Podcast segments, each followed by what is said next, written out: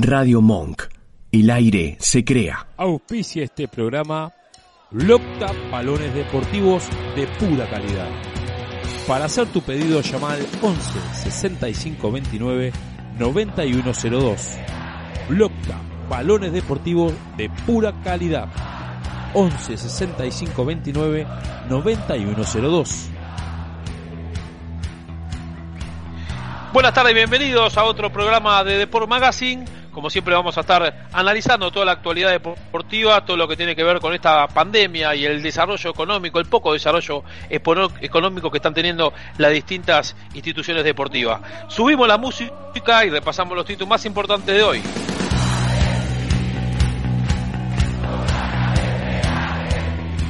Volvió el fútbol en Alemania, la goleada del Borussia Dortmund 4, Schalke 0-4-0, sirvió como puntapié inicial a la vuelta del deporte más popular del mundo. Y en Argentina, ¿para cuándo?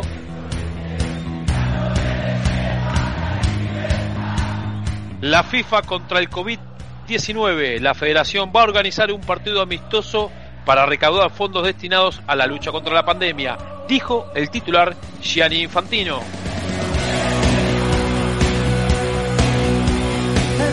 Se armó el Corea del Sur. El FC Seúl tuvo que pedir disculpas al ser criticado por colocar muñecas inflables en su estadio. Hablando de la actualidad deportiva de nuestro fútbol nacional, Vélez presentó un protocolo para volver a reiniciarse el deporte amateur en nuestro país. Estos y otros temas más importantes vamos a estar analizando en este programa de hoy. Esto es Deport Magazine. No te olvides del contacto con nuestro programa a través de las redes sociales de Sport Magazine o bien nos querés enviar un mensaje de WhatsApp al 11644 71973. De esta forma comienza un nuevo programa.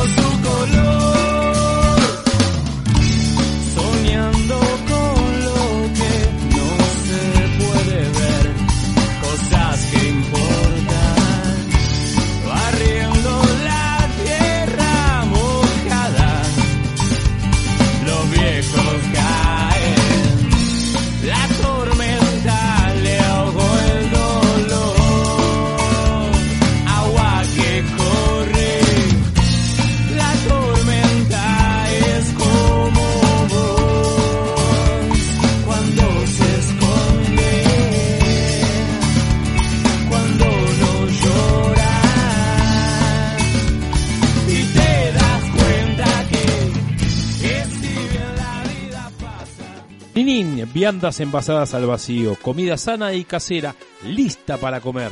Calentala y come cuando gustes. Pedí ya tu vianda al 1568 520595. Buscaros en Instagram, viandas Ninin.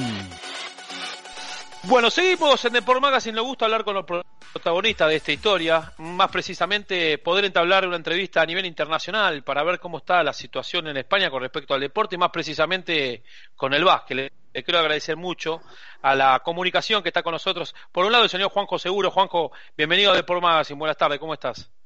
Eh, buenas tardes y encantado de estar aquí con vosotros. Bueno, vamos a presentar también al señor Ramón Solo Fornés. Mm, él es un empresario ligado al deporte, más precisamente a la compañía GLT Sport. Ramón, buenas tardes. Gracias por, el contacto con Deport Magazine. Buenas tardes, un placer. Bueno, yo le voy a ir haciendo preguntas a los dos, ustedes lo van respondiendo con tranquilidad. Eh, lógicamente que les tengo que preguntar en cuánto los ha cambiado la pandemia del COVID-19, en la forma de ver la vida, en la forma de ver el deporte. Si querés, puedes este, comenzar vos, Ramón.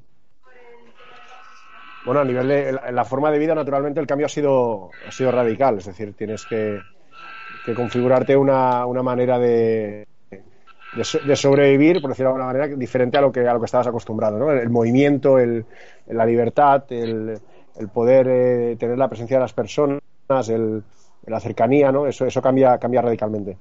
Y a nivel de, y a nivel de afectación directa al deporte, eh, un, cambio, un cambio radical en cuanto, en cuanto a la realización de actividades. Evidente que que todas las actividades eh, que hasta el día hasta el día de inicio de la, de la pandemia, que aquí empezó a partir del 13 de marzo aproximadamente, pues eh, todo fue una, paralización, una paralización eh, en cadena, con lo cual todo quedó todo quedó frenado, todo quedó parado, mucha incertidumbre, mucha incerteza para, para todo para todo el mundo. ahora empieza el tema pues a, coger un poco más de color, empieza a parecer que, que la circulación del virus puede ser que empiece a reducirse, empiezan a establecer un poco de abertura de, intentar realizar algunos campos deportivos en verano, sobre todo porque, pues porque el calor puede ser asfixiante y porque la, la mezcla de niños en casa y de, y de, jóvenes adolescentes en casa con el calor, pues puede ser un poco, bueno, un poco complicado y posiblemente están empezando a visualizar que, que hay que empezar a dar salida en cuanto a campos deportivos, campos de tecnificación, campos especializados, con los protocolos pertinentes y como según marquen las autoridades sanitarias. Pero es evidente que, ha sido un antes y un después. Hemos tenido que reinventarnos, hemos tenido mm. que, poner en funcionamiento aplicaciones eh, que permiten, eh, a través de, apps y a través de móvil, eh, permiten el análisis del trabajo de los jugadores o de los que quieren hacer la práctica de baloncesto. Hemos tenido que intentar innovar en cuanto a dinámicas grupales para poder seguir trabajando con adolescentes. Bueno, intentar seguir dando el servicio de la mejor manera posible, pero siempre desde la distancia y como estamos haciendo ahora, ¿no? De manera online, es decir, de alguna manera las distancias quedan reducidas. Estamos a, muchos kilómetros, pero, pero es lo mismo que, hacemos ahora con los jugadores, con los adolescentes, con, la gente interesada en seguir intentando hacer una práctica deportiva de una manera un poco más personalizada y, y analítica, que es lo que nos permite la aplicación esta. Juanjo. Bueno, pues está claro que que la pandemia eh, no ha cambiado la vida a todas las personas y también a los que estamos relacionados con el mundo del deporte, por supuesto. Desde el punto de vista de, los entrenadores, pues nuestro día a día, un cambio radical. Eh, ahora nuestro trabajo durante ya más de dos meses que llevamos de pandemia, pues está enfocado en, el trabajo online, eh, sobre todo, en, no perder el contacto con, con nuestros equipos. También, por supuesto, ese ese trabajo psicológico para eh, mantener la, motivación de, nuestros jugadores. Eh, también los entrenadores aprovechamos eh, para, continuar formándonos. es un tiempo que, durante la temporada siempre hay que debemos de tener, pero que ahora, al no poder salir de casa, pues, pues lo tenemos mucho, mucho más fácil. Y, y este es el resumen. Yo creo que, al fin y al cabo los entrenadores los, jugadores, las personas que estamos relacionadas con el deporte, pues somos eh, un colectivo más eh, que, se ha tenido que, adaptar a esta situación. Tal cual. Eh, ¿Han estado de acuerdo con la forma en que se ha cortado el deporte? Digamos, y dentro de esa misma pregunta, hay una encuesta hoy en, Diario Marca que la mayoría de los, de los jugadores de, de la ACB Liga Endesa no quiere volver a jugar. Eh, tomando e-, esa premisa de, esta encuesta de un, medio grande de comunicación en España, ¿de qué forma debe volver a disputarse el básquet? ¿Con qué, protocolo piensan ustedes? A ver, yo pienso que mm, yo sí estoy de acuerdo con lo que se ha hecho. Está claro que, este virus, eh, la principal, o sea, el principal peligro es que eh, se contagia de persona a persona, con lo cual eh, todo lo que esté relacionado con la aglomeración de gente, y eso incluye el deporte, pues había que paralizarlo, está claro. Eh, me parece muy normal que los jugadores de, Liga Andesa no quieran volver a jugar en, su mayoría. De hecho, muchas ligas eh, en Europa ya, ya se han cancelado totalmente, ya no ya se, se volverán a reanudar cuando se pueda y, ya está. Yo pienso que, se ha hecho de manera correcta. Muy bien, Ramón. Yo creo, bueno, mi visión, creo que un poco lo que hemos vivido todos es eh, posiblemente pues, la, falta de información, eh, el, desconocimiento de a lo que nos estamos enfrentando a nivel de, a nivel de virus, ¿no? las informaciones diversas, eh, las fases variantes. Eh, yo creo que yo creo que un poco ese desconocimiento a lo que nos estamos enfrentando dificulta y, genera eh, situaciones a nivel mental que, hacen que, la, que, haya un, pues un, proteccionismo, un proteccionismo pues bueno necesario seguramente, pero que sabiendo teniendo más información podría ser pues a lo mejor más, más ajustado o sabiendo un poco cómo poder cómo poder de alguna manera convivir con él, ¿no? Es decir, yo creo que el abanico que se abre ahora, después de la lucha contra el, contra el virus, lo que se abre ahora es cómo convivir. Es decir, no, no va a dejar de circular de hoy para mañana. Eh, es evidente que hay muchas eh, actividades eh, que afectan a muchísimas personas y a muchísimos, muchísimos ámbitos que de alguna manera se tienen que intentar ir recuperando. Y está claro que, que, la, que la convivencia con el, con el virus va a tener que existir y se va a tener que plantear. Esto está claro que está en manos de, de los sanitarios y de, y de la gente entendida en el tema. Pero yo creo que la sociedad al final eh, tiene ese, miedo a, lo, que no conoce. eso, es, generalizado. Completamente de acuerdo. Con respecto a la, parte económica, acá en Argentina se ha hablado mucho del cuánto ha perjudicado a los clubes de barrios, a los clubes que están participando en las distintas disciplinas de la Asociación de Fútbol Argentino, clubes de básquet principalmente también, han sido todos afectados por un tema de la relación con el sponsor. Al no estar la actividad vigente, los sponsors empiezan a plantear sus dudas con respecto al panorama que se viene. ¿Cómo ha sido en el caso de España, eh, Ramón o, Juanjo? Bueno, eh, a, nivel de a nivel económico es evidente que y a nivel barrial, como tú dices, eh, en ese sentido muchos clubes de baloncesto provincial o, si quieres hablar autonómico a nivel catalán y, ligas que están relacionadas y vinculadas con la Federación Española de Baloncesto, es evidente que muchos de ellos tienen el, sopor, el soporte o, el amparo ¿no? de, de, de, sponsorización de empresas y esas circunstancias eh, se están desvaneciendo. Con lo cual, ahora mismo están empezando a, salir noticias de cuáles son las categorías que el año que viene podrán disponer algunos equipos, eh, categorías mayores o categorías menores, y se están empezando a producir situaciones de renuncias y situaciones eh, también, también al revés. Se están empezando a producir situaciones de, de adquisición de categorías o de, o de, o de solicitar categorías que realmente es sorprendente porque, porque bueno, a lo mejor han conseguido encontrar algún tipo de empresa o algún tipo de sponsor que no ha frenado su aportación, pero esa parte de atípicos, eh, de atípicos que cuenta cualquier club eh, ha quedado ha quedado seguramente disminuido, muy tocado en diferentes en diferentes clubes. Juanjo. Sí, bueno, yo a, añadir a lo que ha comentado Ramón que también la, situación eh, complicada para, para, algunas familias hace que, que se planteen el hecho de que sus hijos puedan seguir jugando a baloncesto esto porque mm, le es complicado pagar una cuota para que, para que sus hijos puedan jugar. Eh, eh, es una situación, la verdad es que es muy complicada, pero eh, también destacar una cosa que ha comentado Ramón, y es que es cierto que, que muchos, muchos equipos están renunciando a categorías, incluso no categoría autonómica, sino de Federación Española, pero eso también está abriendo la puerta para que otros equipos puedan adquirir esa plaza de manera más fácil. Ahora, ahora bien, eso no es, eso no es lo normal y tampoco es la situación ideal. Eh, está claro que no. Exactamente. Bueno, los dos están ligados a lo que es este Vázquez Alameda como, como entrenadores. Eh, ahora eh, comienzo con Juanjo. Digo, ¿cómo vas trabajando el día a día? Si bien al comienzo de la conversación ustedes le iban diciendo que de forma digital, ¿qué es lo que podés apuntar como entrenador de, de los ejercicios que van realizando en forma digital los jugadores? Bueno, hemos, pues, hemos estado trabajando eh, sesiones de, entrenamiento tanto de preparación física como alguna incluso técnica táctica pero sin contacto, o sea, de dominio de balón, eh, uno por cero, etcétera. También alguna situación táctica de análisis de partidos que, podemos que, se puede hacer realizar de manera online. Y también con los más pequeños, incluso varios, varios juegos, modo de concurso y tal, orientado a que, a que no pierdan esa vinculación con, con el baloncesto, que es lo que se trata, de lo que se trata cuando son categorías tan, tan pequeñas y haciendo lo que se puede. Al fin y al cabo, yo creo que el objetivo tiene que ser que, los jugadores de, de, categorías de formación y también los jugadores de categoría senior no pierdan eh, eh, durante este tiempo la vinculación total con el baloncesto. Ramón, también lo mismo para a vos, digamos, que, que, también sos entrenador, que vas buscando en los chicos, en los jugadores, que no pierdan la continuidad en la parte de ejercicio, en la parte aeróbica, me imagino, para este momento, ¿no?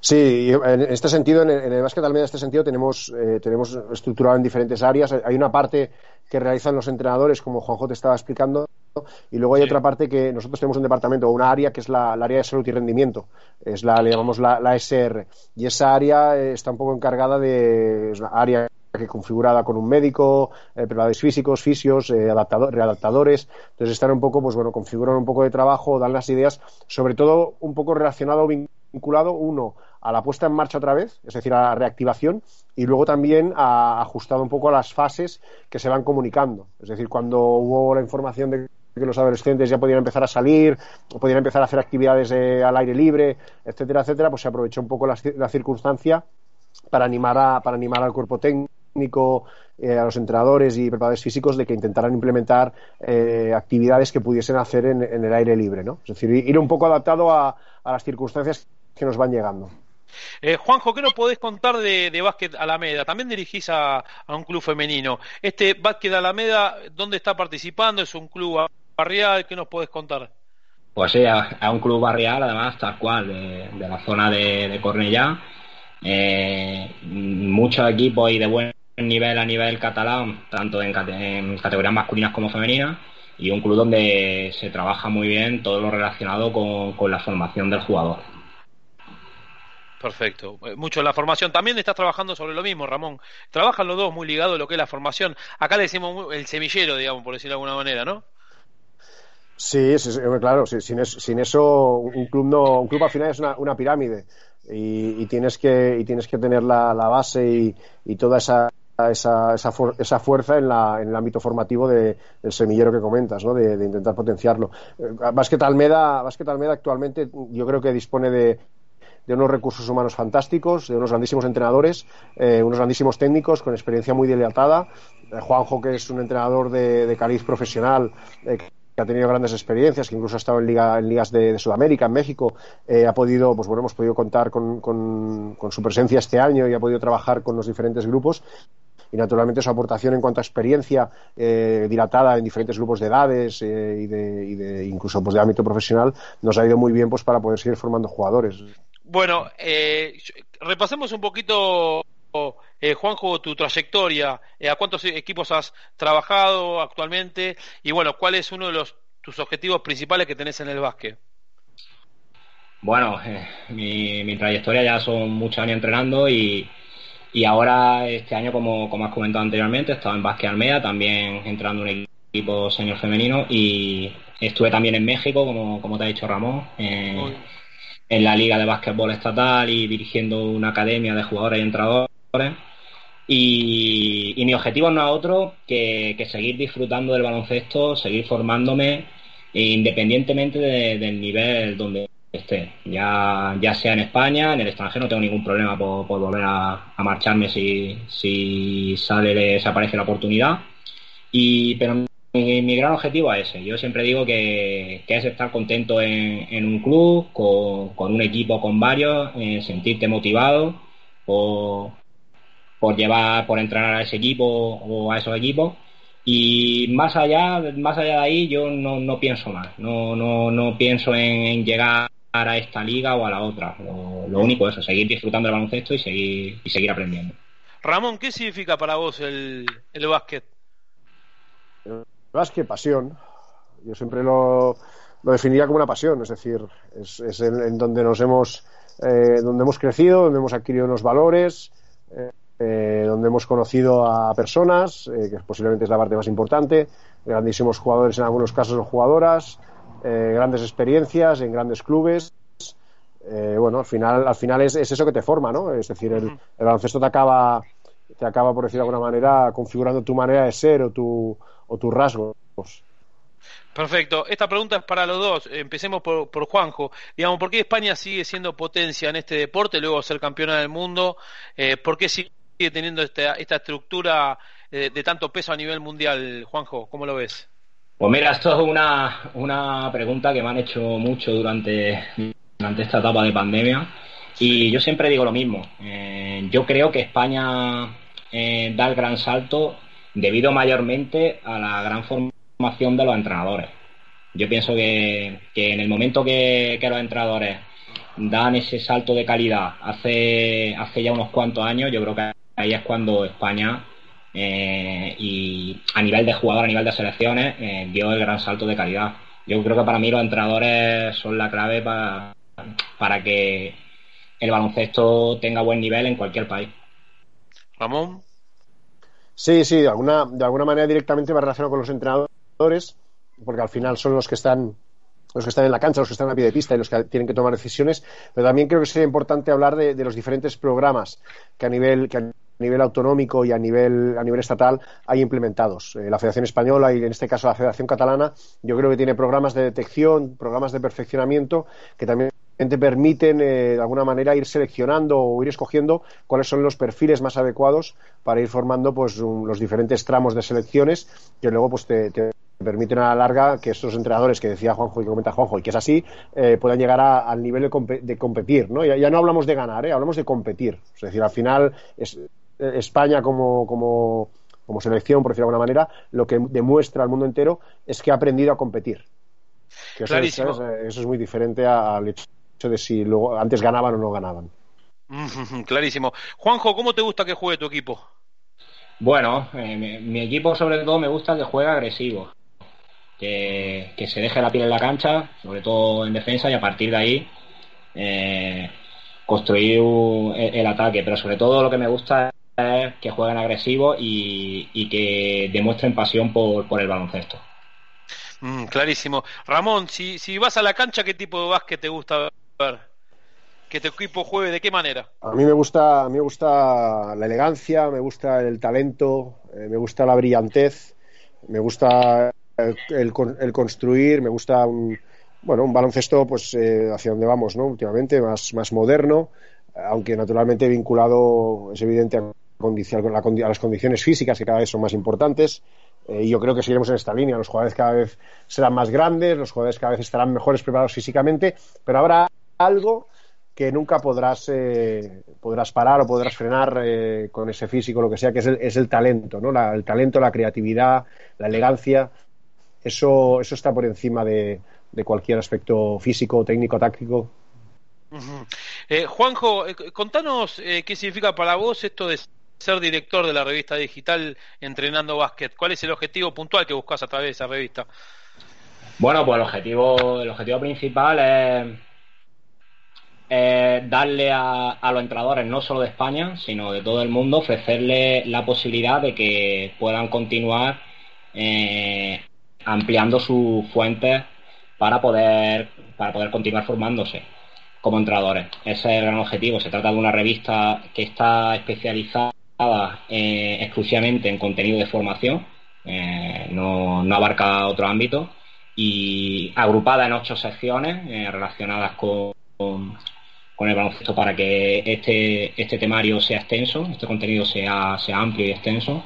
Y, ese es el gran objetivo. La verdad es que ya son 34 números y, muy satisfecho por el trabajo.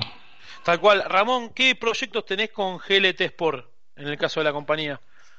Bueno, en cuanto a la compañía, lo que te comentaba, ahora mismo hemos redactado, hemos, redactado, hemos hecho un giro. Estamos trabajando en, proyectos sobre todo de programas de programas de perfeccionamiento y programas de, de mejora jugadores, a nivel de la pesta que puede servir para, hacerlo a distancia. Incluso podríamos hablar un poco de intentar establecer eh, una manera de trabajar a nivel de campus, eh, tal como se entiende, eh, a nivel híbrido. Este, este campus híbrido también permitiría eso, ¿no? cruzar fronteras. Es decir, que de alguna manera ese campus físico en el cual trabajamos muchas veces, el tipo campus de verano, campus de Semana Santa, donde se realizan tecnificaciones, mejoras de jugador, o, campus de, preparación de pretemporadas, donde pueden venir jugadores de, diferentes perfiles, si podemos convertirlo en, un método híbrido donde los jugadores que a lo mejor por distancia o por otras casuísticas puedan tener ese nivel de formación, ¿no? ese nivel de instrucción ah, para seguir mejorando, eh, pues Gerrit Sports busca eso, es decir, intenta buscar programas de, tutorización, programas de, perfeccionamiento con grandes profesionales entre ellos, eh, Juanjo mismo que forma parte también de algunos de los programas de Gerrit Sports y ese es un poco el camino, el camino que buscamos, buscar esa, esa, esa formación híbrida que creo que nos va a poder dar eh, pues mucha más atención a nivel global. Juanjo, Ramón, para ir, para cerrar esta conversación, agradecerles muchísimo este contacto con Deport Magazine. En, este primer caso te quiero a vos, eh, Ramón, pedirte un par de palabras para la gente que nos está escuchando con respecto al deporte, con respecto a la pandemia y para cerrar esta comunicación. Después voy con Juanjo, ¿no? Por supuesto. Para, para las personas que puedan estar escuchando relacionado con la pandemia, primero mucha fuerza, mucha fuerza mental, eh, y muchas ganas de cuando todo vuelva a la normalidad o se empieza a perfilar la normalidad, muchas ganas de aprovechar el momento y de, yo creo, soy siempre de la opinión que cualquier crisis, y esto no deja de ser una crisis eh, sanitaria, eh, permite, permite renovarte, permite pensar en nuevas oportunidades, en nuevas, en nuevas situaciones, en nuevos retos. Con lo cual, mucha fuerza y muchas ganas de, de cumplir retos. Muchísimas gracias, Ramón. Juanjo. Pues que tengan mucha paciencia, que, yo creo que no, no, nos queda otra. Y, sobre todo que, esta pandemia no nos haga perder, perder la pasión por, por el básquet y por el deporte, porque al fin y al cabo, sin esa pasión, eh, no vamos a ningún lado y, la pandemia se acabará. O sea que tendremos que volver con más ganas y más fuerza y si, y, si ahora durante, durante esta etapa perdemos esa fuerza, después no vamos a volver de la misma manera. Muchísimas gracias por los dos por este contacto con Deport Pagas y les mando un un abrazo grande. Gracias. Igualmente. Un saludo a todos. Gracias. Hasta luego. Bien, ahí se iba la palabra nada más y nada menos que de Ramón Solo Fornés, empresario ligado a la compañía GLT Sport, y a Juanjo Segura, que es entrenador de Alameda Vázquez. Para agregar que los dos están muy ligados al básquet, están entrenando a, este equipo barrial que está ubicado en Barcelona, en Cornella más precisamente, y desmenuzamos, reflexionamos, analizamos todo lo que tiene que ver con este hermoso deporte que es el básquet, y además más hablamos y relacionamos mismo en la pandemia con la economía. Vamos a ir a una tanda, cuando volvemos tenemos mucha más información en el Por Magazine.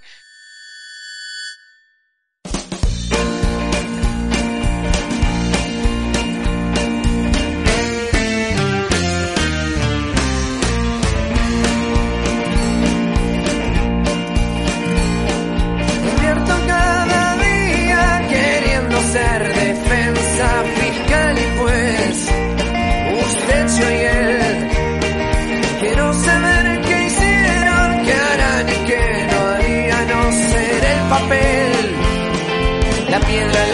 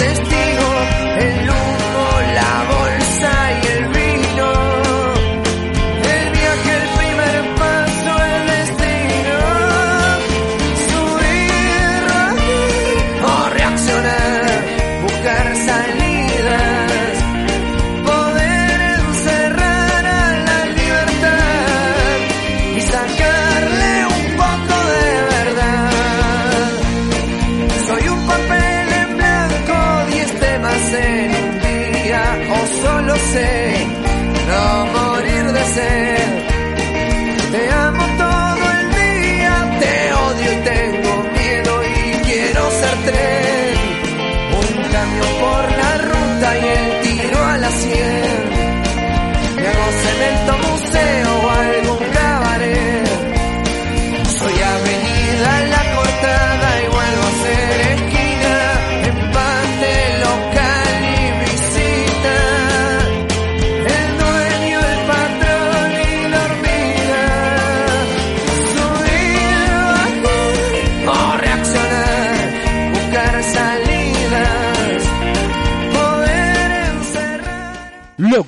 Balones deportivos de pura calidad. Envíos a todo el país.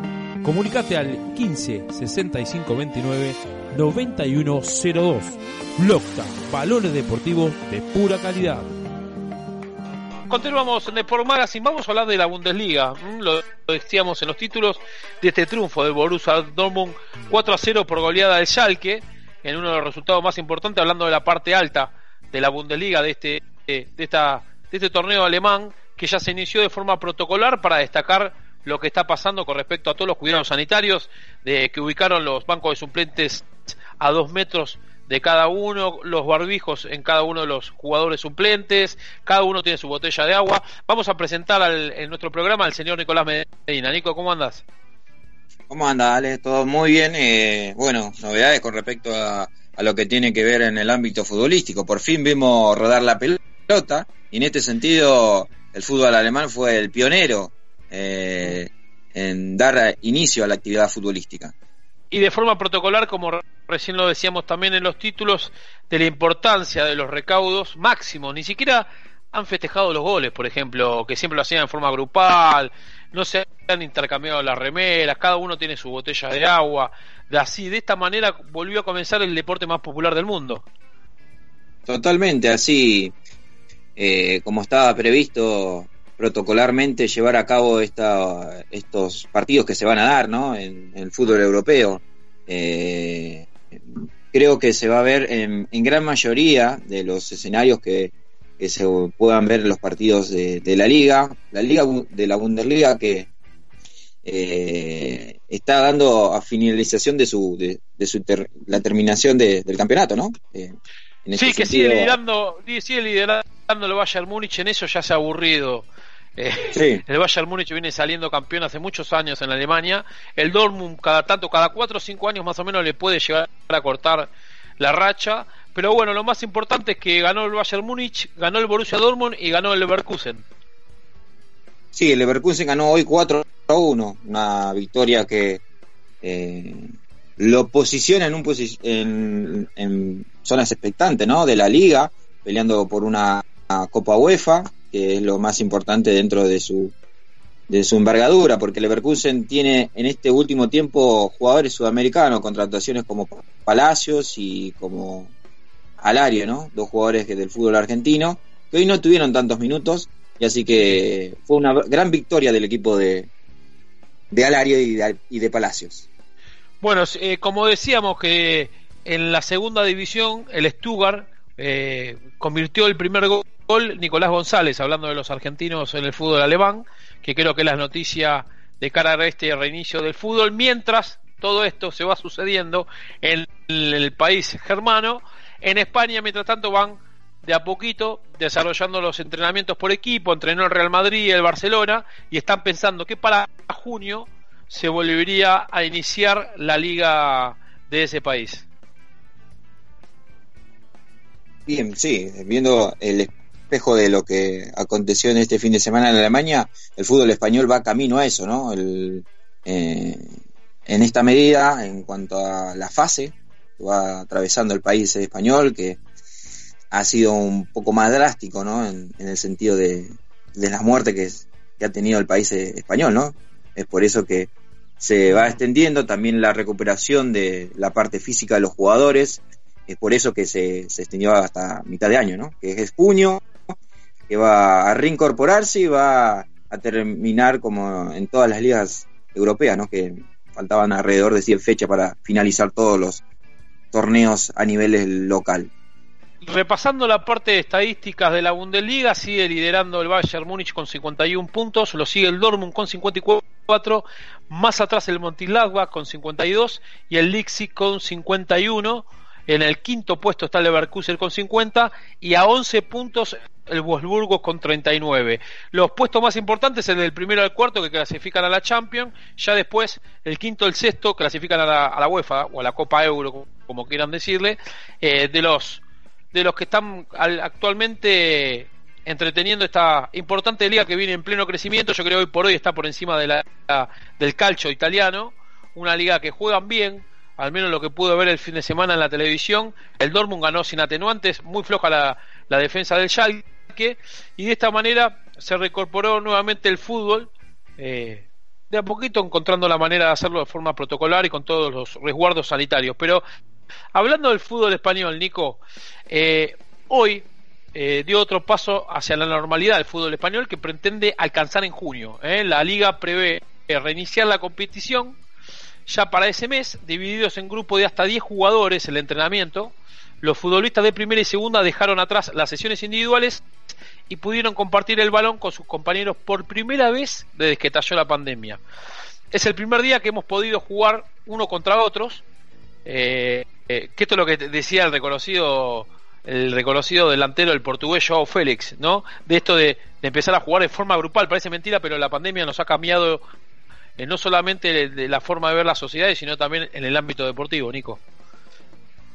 Sí, suscribo, sí, totalmente, así como venimos diciendo en los programas eh, anteriores, ¿no? Que si el fútbol, el mundo cambia, el fútbol va también camino a eso, ¿no? Es un proceso en el cual se van a tener que amoldar a, las situaciones que hoy alberga eh, el, mundo en general, porque esto va a cambiar radicalmente en todo, en todo sentido. Vamos Vamos a seguir hablando lo que tiene que ver con los deportes en España y ver cómo pasan el tema de la pandemia, cómo se va reiniciando esta nueva fase del COVID-19 en este país europeo, porque cada vez que pasa esto allá, acá en la Argentina se toman los mismos protocolos o parecidos, porque al fin y al cabo lo que hay que copiar es lo bueno y lo que nos sirva para poder desarrollar de forma sanitaria toda esta conducta nueva deportiva que nos trajo el COVID-19. Después de la tanda seguimos hablando del deporte europeo, vamos a hablar también del básquetbol en Deport Magazine. Después de la tanda seguimos entonces con toda la actualidad deportiva. Dale. Dulce Beso es una yerba misionera elaborada con palo. Un mate ecológico con más de dos años de estacionamiento natural y un inconfundible sabor ahumado. Dulce Beso, es riquísima. Es misionera. Pedidos por mensaje privado en Facebook, arroba yerba dulce beso, o por mail a yerbadulcebeso arroba gmail.com. Bien, está en contacto con nosotros nosotros nos gusta hablar con goleadores de Deport Magazine, ¿no? En este caso elegimos hablar con el goleador del fútbol de ascenso, con uno de los goleadores más importantes que tiene el equipo Real Pilar. Está en contacto con nosotros. Le damos la bienvenida a Deport Magazine al señor Wilson Chimeli. Wilson, ¿cómo anda? Buenas tardes. Buenas tardes, un saludo para vos y para toda la gente que está escuchando. Bueno, eh, hiciste, convertiste 17 goles ya en la primera C. Sí, 17, 17 goles. Bueno, ¿cuál es la virtud que tenés como goleador? ¿La virtud me dijiste? Sí. Sí, eh, creo que, bueno, eh, estaba pasando por un, por, un, por un buen nivel, un gran nivel, creo. Eso se notó en, la, en las estadísticas. Creo que eh, uno parte de, la parte física, del cuidado, del profesionalismo y de ahí en más viene, viene, vienen los logros. Eh, la primera C es, bueno, el, fútbol argentino en sí, creo el ascenso argentino es muy competitivo, yo creo que en todas las categorías sí, es un mérito muy grande para, para mí, que soy extranjero, eh, estar como goleador. Y, bueno, la, la parte fuerte creo que bueno, en el cuidado y, y bueno, ir demostrando un poco, creo que cada jugador tiene la materia prima dentro de sí y bueno, yo creo que tengo lo mío y, también con el trabajo, con el sacrificio y el cuidado, uno, uno va demostrando lo, lo que tiene, ¿no? Damián Tejerina, te saludo y te quiero hacer una pregunta. Hola Wilson, ¿cómo te va? Damián te saluda. Hola Dami, ¿cómo estás? ¿Todo bien? Todo bien. Quería consultarte si algún día te, te imaginaste llegar a donde llegaste eh, bueno, lo que lograron con Real en, por Copa Argentina y, por, la, por el ascenso a la categoría. Eh, bueno, si, si me hablas de, desde la época que llegué a Real Pilar, eh, bueno, era, era, yo, yo vine, era la primera vez que salí de jugar de mi, de mi país, toda mi carrera la hice en, en Paraguay eh, llegué a un club totalmente desconocido, pero sí me di cuenta que el club estaba bien organizado, que había buena, bueno, buen material para trabajar y también había, había unos profesionales y se armó un buen grupo. Eh, ascender de la D a la C fue, fue durísimo porque eh, teníamos un equipo muy joven, eran, eran todos pibes de 20, 23 años y, y bueno, costó, costó un montón, pero eh, fue, es muy difícil, fue muy difícil. Y, y bueno, en lo, después, después lo de la Copa, eh, lo, lo de Vélez, por ejemplo, fue, fue sinceramente algo, algo sobre, sobrenatural, porque eh, un equipo de la D, yo, yo, yo no estuve en ese partido, estaba, estaba con las costillas rotas por, en un partido del campeonato me, me rompí las costillas, no pude estar, y, pero los chicos, los chicos demostraban, fue, fue una locura, fue una locura esto, eso, eso, lo de Vélez, después lo de, lo de Belgrano ya, ya estuvimos mejor organizados, ya, ya teníamos mejor equipo, un equipo más maduro, Igualmente costó Belgrano, sabemos, Belgrano es un equipo de primera, eh, no, no es de segunda, es eh, a nivel institucional es un equipo de primera división y, y ganarle a Belgrano también con, todos los, con todos los jugadores que tenían, preparándose como para ascender de vuelta, fue otro, otra hazaña que yo creo que no la gente no se va a olvidar nunca. Y después, bueno, Claro. eh, lo que es mi carrera, bueno, todo el, el logro que conseguí, bueno, eh, uno, uno como jugador va, va construyendo su carrera de acuerdo a lo que tiene. Yo capaz que en, algún, en algunos momentos de mi carrera, eh, cuando era más joven, capaz que no, no, no, no, no, no hice buenas decisiones, por eso tuve que jugar en el ascenso. Capaz que eh, si pudiera debutar en las inferiores donde hice en Olimpia de Paraguay, capaz que otra iba a ser la historia. Si, si te referías a lo, a lo que me dijiste en el tema de si me sorprende el logro y todo eso, yo evidentemente que un jugador siempre aspira a, a grandes cosas. Y, y bueno, eh, yo de mi parte, bueno, pretendía estar lo más alto posible, el sueño de Europa, todo, pero bueno, eh, eh, venir acá en este club, tener todas estas aventuras, estos logros, totalmente, totalmente lindo y no, no me arrepiento de nada, fue, fue, fue una aventura muy linda hasta ahora y creo que esto es, esto es el fútbol, te hace conocer muchas cosas, te hace vivir muchas experiencias y, y tampoco me quejo de lo que de lo, de lo que viví hasta ahora. Vos como, como jugador paraguayo, ¿conocías a Vélez, conocías al Grano o tus compañeros te decían eh, lo importante que era ganarle a esos equipos? No, no te escuché bien. ¿Cómo fue?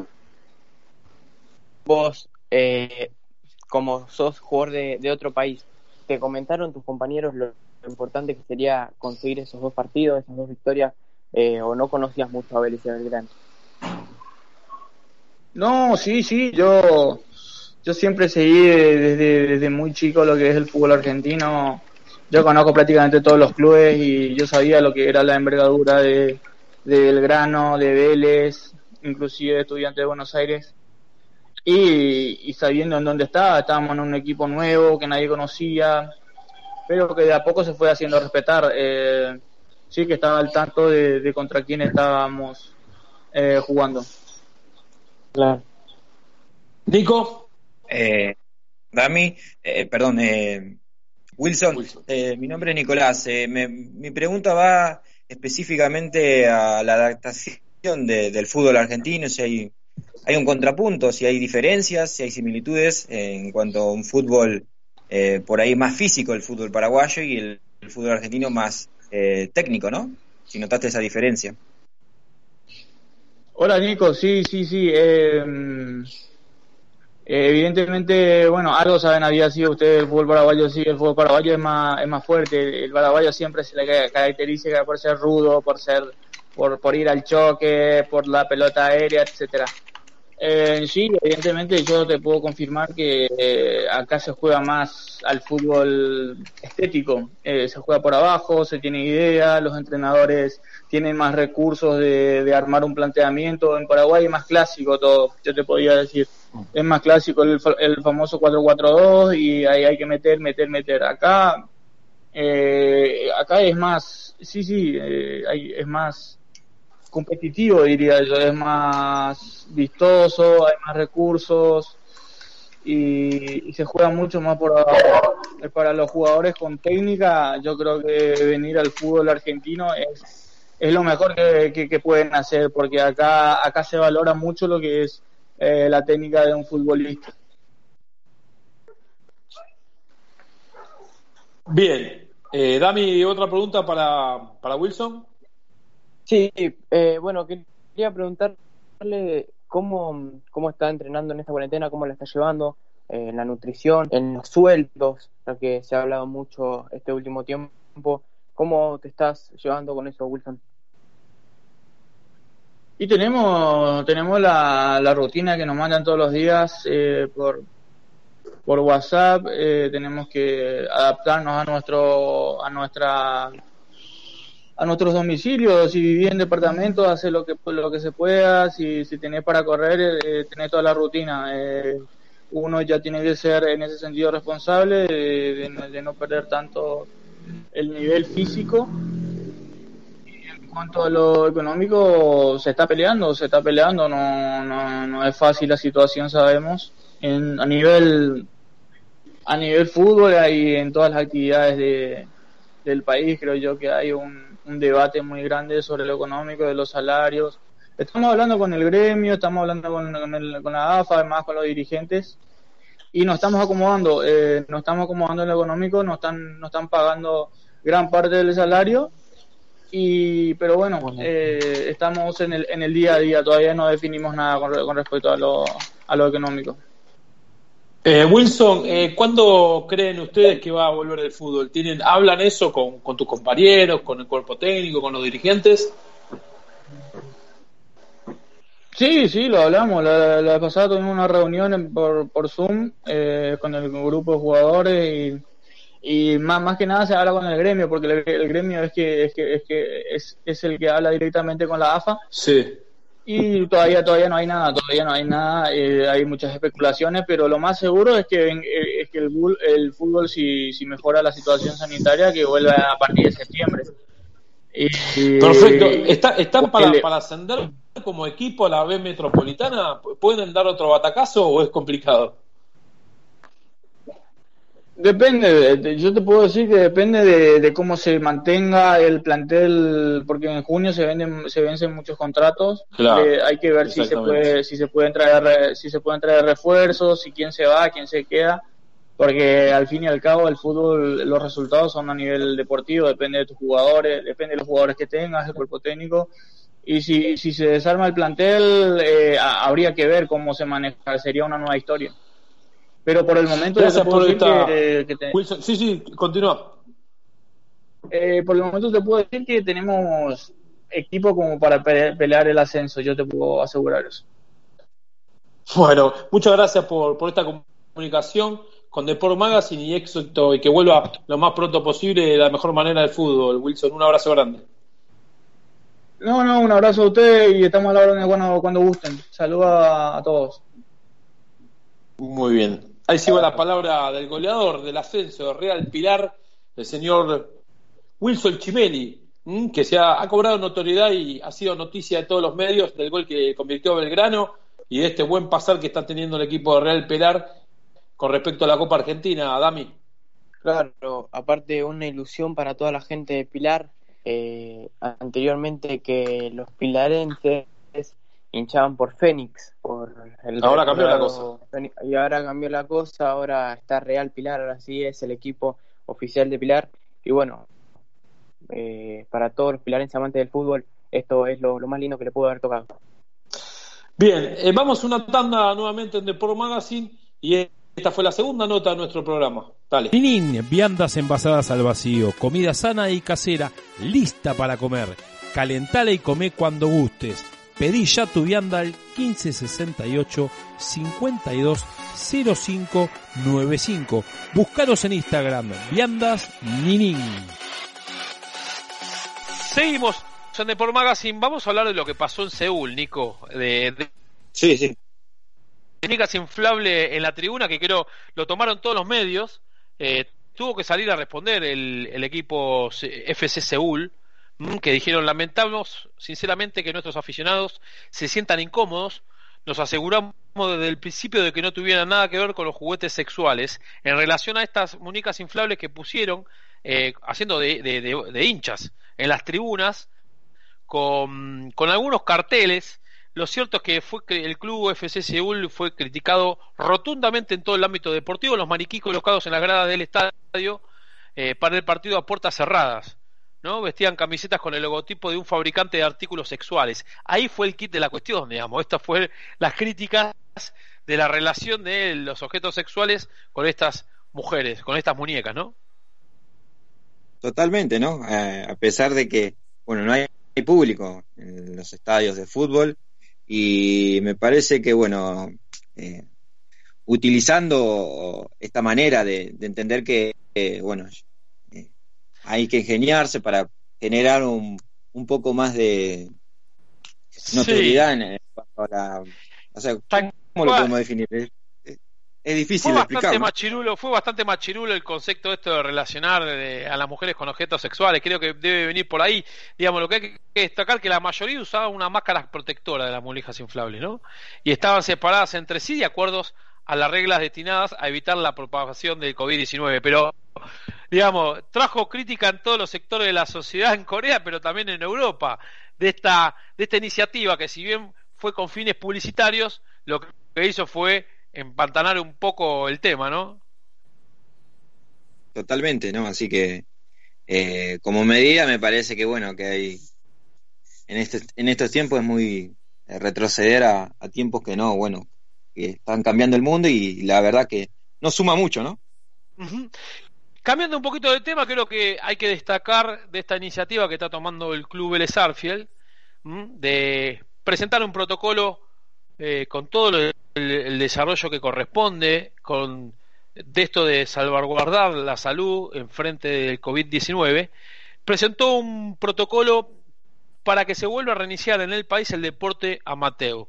Por medio del Departamento Médico y Deportivo, Vélez realizó y presenta un protocolo con distintas estrategias médicas y deportivas en consenso con los protocolos que están elaborando tanto las asociaciones como las federaciones para sus respectivos deportes. En el contexto de las normas que emanan las autoridades sanitarias, tanto nacionales como la ciudad de Buenos Aires. El objetivo de este protocolo para servir de guía para la plantación fundacional de técnicos y profesores de nuestra institución para la reinserción de los deportistas en sus diferentes actividades, con medidas que disminuyan el riesgo de contagio de la enfermedad de COVID-19 teniendo en cuenta las características de la infraestructura que brinda el Club Atlético Vélez Arfiel. Digamos, acá lo que está diciendo es que Vélez presentó un proyecto de vuelta de la actividad deportiva amateur con un protocolo muy bien insertado que nos va a servir de mucho. Hay que ver si esto es aprobado. Por supuesto, en, en los próximos programas lo vamos a ir, eh, lo vamos a, continuar difundiendo. Hay todo tres, cuatro puntos que habla de las instalaciones, cómo tiene que estar, de cómo tiene que ser el ingreso y permanencia, tanto del ingreso y permanencia y ingreso del club, cómo se debe organizar la práctica deportiva también las acciones del departamento médico. Me parece algo que es muy importante teniendo en cuenta que se están organizando los dueños de la cancha de fútbol, eh, de, siempre hablando del deporte amateur en nuestro país, para que ver si de alguna manera protocolar puede iniciarse la práctica de fútbol, al menos del body fútbol, del fútbol 7, del fútbol 11 de las ligas que son amateur y de otros deportes también, Nico. Sí, porque a pesar de que, bueno, el fútbol involucra todos estos deportes dentro de la institución de Vélez Arfiel, eh, involucra a deportes que, son convencionales a, la institución de Vélez Arfiel. Te quiero sumar también un poco la información con respecto a las eh, determinaciones que ha tomado en la institución de Vélez Arfiel. Habló también su director de departamento médico del club y dio detalles del documento, eh, diciendo, Vélez hizo un análisis por, por, menorizando de todos los deportes y de sus instalaciones para estimar cómo resolver en cada una de las superficies, ¿no? Tratar de determinar cuáles de los deportes podrían volver primero y diseñó un mapa de riesgos de cada una de sus instalaciones. O sea, claro. Claro, por ejemplo, la, la, categoría, no sé si tenemos la misma información, pero la categoría 1 sería espacios abiertos o semicubiertos sumamente ventilados, que son superficies amplias que permiten desarrollar grandes desplazamientos con velocidad. Y a esto se refiere, la parte de infraestructura sería el deporte, para las canchas de tenis, patidódromo, cancha de handball, hockey sobre césped, los campus, pistas atléticas, patio deportivo, béisbol y canchas de sintético. Acá ingresa lo que es el fútbol 5, baby fútbol y demás, ¿no, Nico? Sí, las mismas categorías, así que está bien eh, dividido la, cualquier área de, que tenga que ver con esto, ¿no? Eh, así que es para apoyar esta iniciativa que lo ha tomado de parte de desde el club, ¿no? De Rapizarda, que también está en la conducción en cuanto a entender el, el momento que se está atravesando. Dentro de los deportes que incluyen también está el básquet, por supuesto, el vóley, bueno, todo lo que es la parte de natación, el hockey sobre patines, el bol, las artes marciales, la gimnasia artística y la parte de musculación. Creo que es importante ver cómo se está desarrollando este proyecto eh, que se inició a través del club Vélez para ver si se aprueba en los próximos días. Para hablar de lo más importante, de cuándo hablé de fútbol en nuestro país, el presidente de San Lorenzo, el señor Marcelo Tinelli, dijo que volvería recién a practicarse el fútbol entre los tres o cuatro últimos meses de este año, Nico. O sea que estamos hablando que para septiembre volver con... Cada vez se posterga más teniendo en cuenta el pico del COVID-19 en nuestro país, sería los entrenamientos para julio y después de ahí hablar de eh, a partir de octubre el inicio de lo que queda del año para competir. Sí, también te quiero sumar a la posibilidad de que se pueda haber una reapertura en cuanto a la competición internacional, porque también se está analizando en esas eh, posibilidades, dentro de todas esas posibilidades, la Copa Libertadores inconclusa que ha quedado de este año, que la 2020 mm. se jueguen en el periodo de los últimos meses, sería noviembre y diciembre, y también prolongarlo para el comienzo del próximo año 2021, y que sería en los países, la competición se jugaría en los países donde no haya tanta infección con respecto al el coronavirus, ¿no? O sea, el COVID-19. Entonces se analiza también esa propuesta, ¿no? Que por ahí eh, la Copa Libertadores eh, se pueda eh, volver a jugar y finalizar lo que queda de, del año. También con respecto a lo nacional, había leído también la posibilidad de que eh, lo mismo ocurra en la Argentina, que provincias que no están tan afectadas con respecto al coronavirus puedan jugar en la competición en, por ejemplo, Catamarca o Formosa, no tienen tantos casos de Sí, yo creo que acá lo más importante, y esto lo dijiste vos recién, es que lo más probable es que se vaya abriendo primero al interior del país todo lo que tiene que ver con la práctica del deporte, más en provincias como Catamarca o Formosa, que no tienen ningún, ningún caso de COVID-19, y que de forma protocolar, por ejemplo, La Pampa también hace alrededor de 40 días, si no me equivoco, 30, que no tiene casos de, de esta enfermedad. Entonces, a partir de los eh, protocolos que, se vaya a ejecutar para el inicio de la actividad en el interior del país, último de todo llega a Buenos Aires. Entonces, hay que pensar que es probable, esto en la última reunión del Consejo Federal de Fútbol estaban hablando, de que en junio comiencen a los entrenamientos para empezar ya con la, con la práctica del fútbol, si hablamos de fútbol, del básquet y demás otros, deportes, eh, ya para los últimos tres o cuatro meses del año. Si te parece, Nico, vamos a la última tanda. Cuando volvemos, tenemos más información en Deport Magazine. Locta, valores deportivos de pura calidad. Envíos a todo el país. Comunicate al 15 65 29 9102. Locta, valores deportivos de pura calidad.